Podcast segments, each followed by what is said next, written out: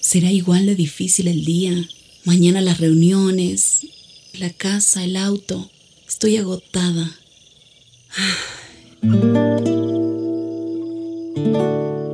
No importa cuántas cosas me hayan angustiado hoy. Me acercaré a Él porque Él tiene descanso para mi alma y mi mente. Cuando mi corazón está tranquilo, puedo escuchar su voz en quietud y confianza. Mi fortaleza está en descansar en Dios. Ven a descansar.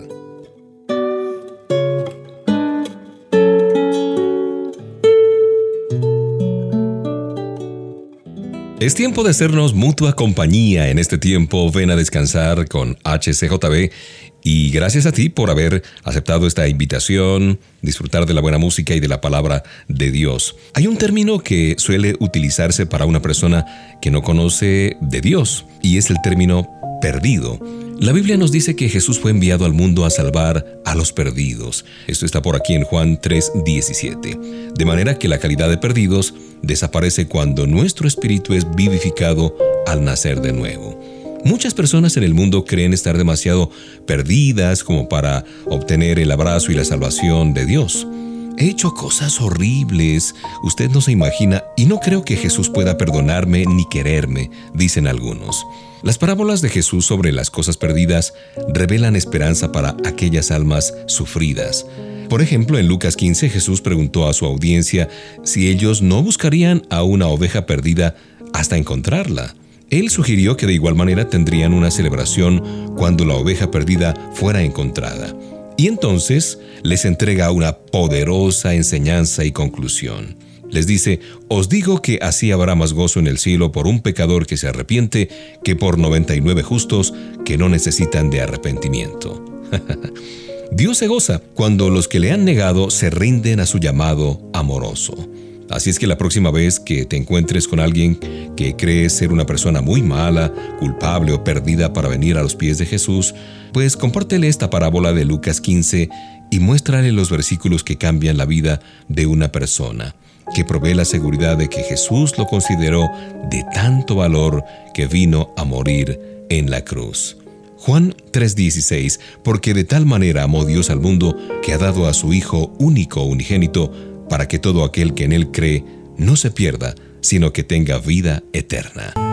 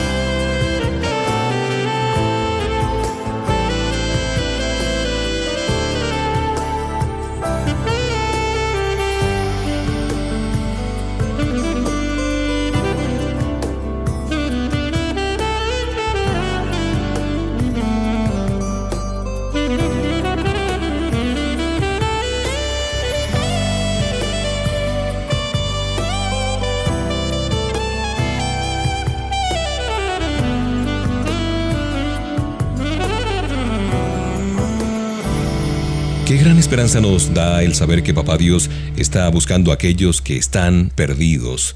Eso es como si de pronto decidiéramos eh, hacer una caminata con un buen amigo. Mientras subimos por ahí, por las rocas, por los escarpados, nuestro amigo decide caminar muy cerca del filo del abismo. Y tú le adviertes de que sea muy cuidadoso, pero él no te escucha. De repente tu amigo pierde el equilibrio y se cae al abismo. Mientras corres en su ayuda, lo encuentras agarrado desesperadamente a una pequeña rama, imposibilitado para subir por sí solo.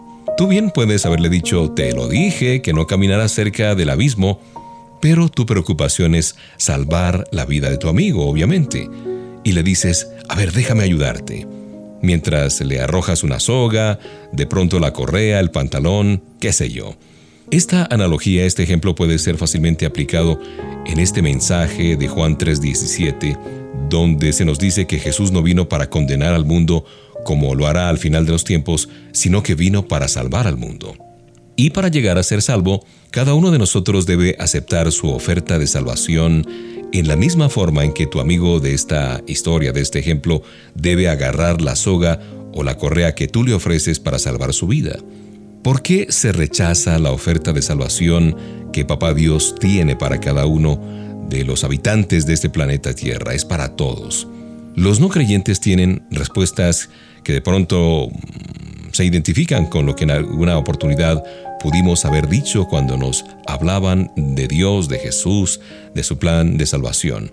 Dice, no, yo no tengo necesidad de tu Dios. O me entregaré a Dios más adelante cuando ya tenga mis años encima. He hecho tanto mal como para ser aceptado por Dios. No creo que pueda perdonarme. Son algunas de las excusas. Realmente nos parte el corazón ver cómo el enemigo gana victorias al sembrar estas semillas de duda y confusión en la mente de muchas vidas. Pidámosle al Señor hoy que nos ayude a guiar a un amigo, a una persona cercana, a aquel que puede salvarle de la muerte eterna.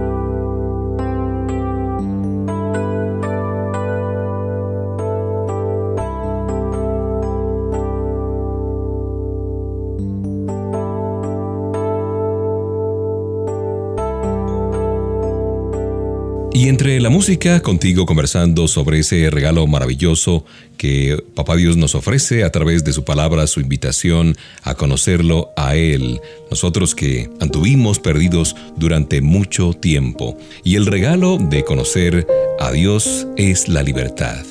La libertad es una palabra con muchas aplicaciones políticas y religiosas, pero quizás en su más puro sentido, el término libertad es definido como ser libre eh, de algunas ataduras, de alguna esclavitud. Pablo se dirigía a la iglesia de Galacia, a los Gálatas, y habla de un tipo específico de libertad, de la libertad del yugo de la ley que Cristo ofrece. Pablo da esta explicación porque muchos allí en Galacia habían sido guiados a añadir innecesarios requisitos para obtener la salvación, eh, hacer buenas obras, ofrecer sacrificios, holocaustos, etc. Y Pablo le recordó a la iglesia que sus esfuerzos eran realmente inútiles. La muerte de Cristo en la cruz del Calvario había pagado el precio por el pecado del mundo. Por lo tanto, pues no había necesidad de intentar alcanzar la perfección obedeciendo la vieja ley así a rajatabla eh, que los había esclavizado durante tanto tiempo. Ahora bien, la noticia liberadora es que somos salvos por la gracia de Dios, por la gracia de Dios. Y el apóstol Pablo pone bien claro una vez más esta verdad por allá en Romanos 11:6. Dice, por allá en Romanos 11:6, dice, y si por gracia ya no es por obras, y si por gracia ya no es por obras, de otra manera la gracia ya no es gracia. En otras palabras, si una persona cree que puede ganarse la salvación, pues entonces no hay necesidad de la gracia de Dios. Pero como hijos de Dios, como creyentes, sabemos que esto no es así. Oremos hoy, intercedamos por aquellas personas que todavía están atados a la ley. Clamémosle al Señor que sus corazones sean abiertos, que sean tocados con la noticia del regalo gratuito de la vida eterna, que solo es posible por medio de la sangre de Jesús derramada en la cruz del Calvario. Disfruta de esta melodía.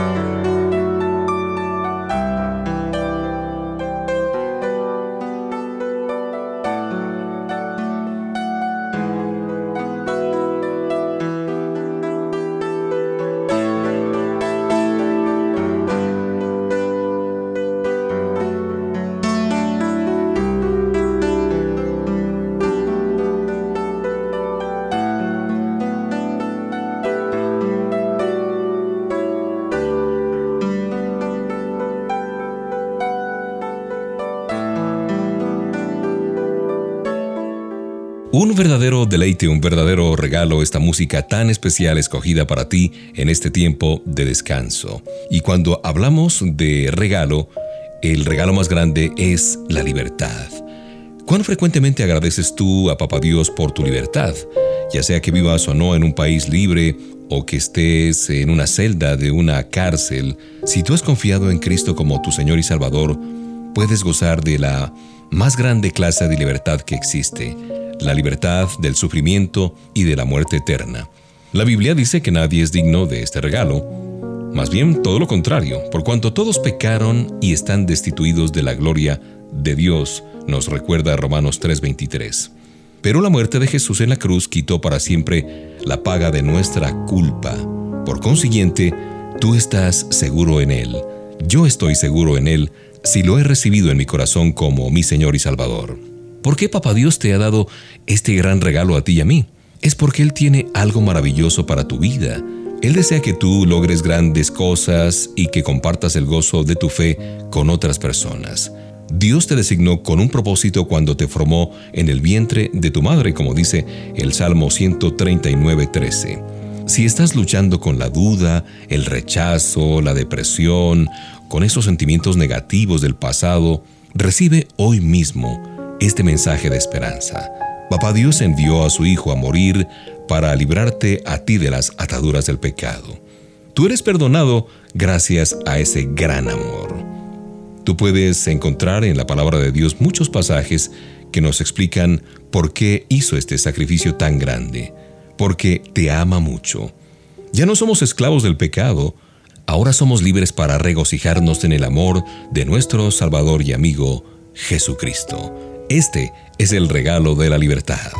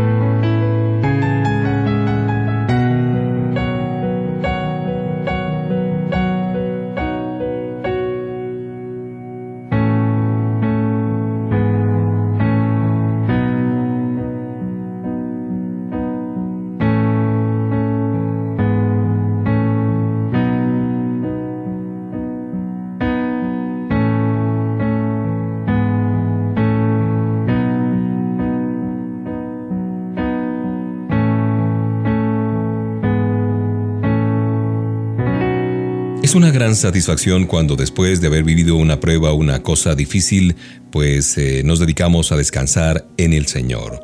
¿Has pensado tú en los tiempos en que experimentaste alguna prueba, algún sufrimiento, algún dolor en tu corazón? ¿Cuántos de estos momentos pueden ser atribuidos a tu falta de no escuchar a Dios? ¿Mm? Aunque algunas dolorosas circunstancias no podemos evitar en nuestra vida, hay otras situaciones en nuestra vida que han sido resultado de el orgullo y de la impaciencia. El ejemplo más grande de no escuchar a Dios se encuentra en los capítulos iniciales de la Biblia, en el Génesis. Recuerda que Papá Dios puso a Adán y a Eva en el paraíso con un mandato, cual no comerán del árbol de la vida. La curiosidad dominó a Eva e ignoró las instrucciones de Dios. Comió del fruto y lo compartió con su esposo, logrando con eso que ambos fueran excluidos del plan que Dios había edificado para su deleite. Ay, si hubiéramos escuchado lo que nos dijo Dios, a lo mejor se dijeron Adán y Eva. Hoy en día vivimos en un mundo lleno de tentaciones, y es por eso que debemos estar en sintonía con la voz de Dios. Podemos lograr esto en tres maneras, como al invertir tiempo en el estudio de la palabra de Dios, escuchando al Espíritu de Dios, y pidiendo continuamente a Dios su sabiduría. El Señor anhela guiarte y bendecirte. Escucharle nunca debería ser una molestia ni una carga, más bien todo lo contrario, debería ser un recurso valioso para nuestra madurez y nuestro crecimiento espiritual. Por eso aquí te compartimos la palabra de Dios. Abre tu corazón a esa palabra y mientras te humillas delante de Él, escucha su voz que te trae paz, consuelo e instrucción para la vida. Reflexiona en esto mientras disfrutas de estas notas.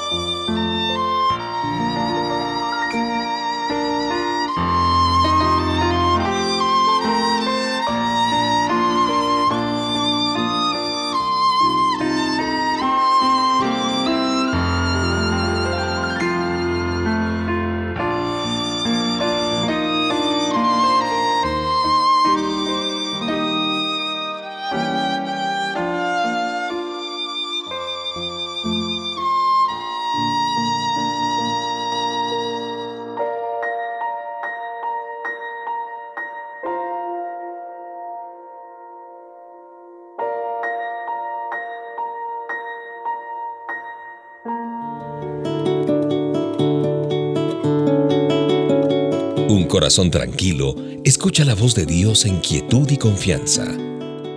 Ven a descansar.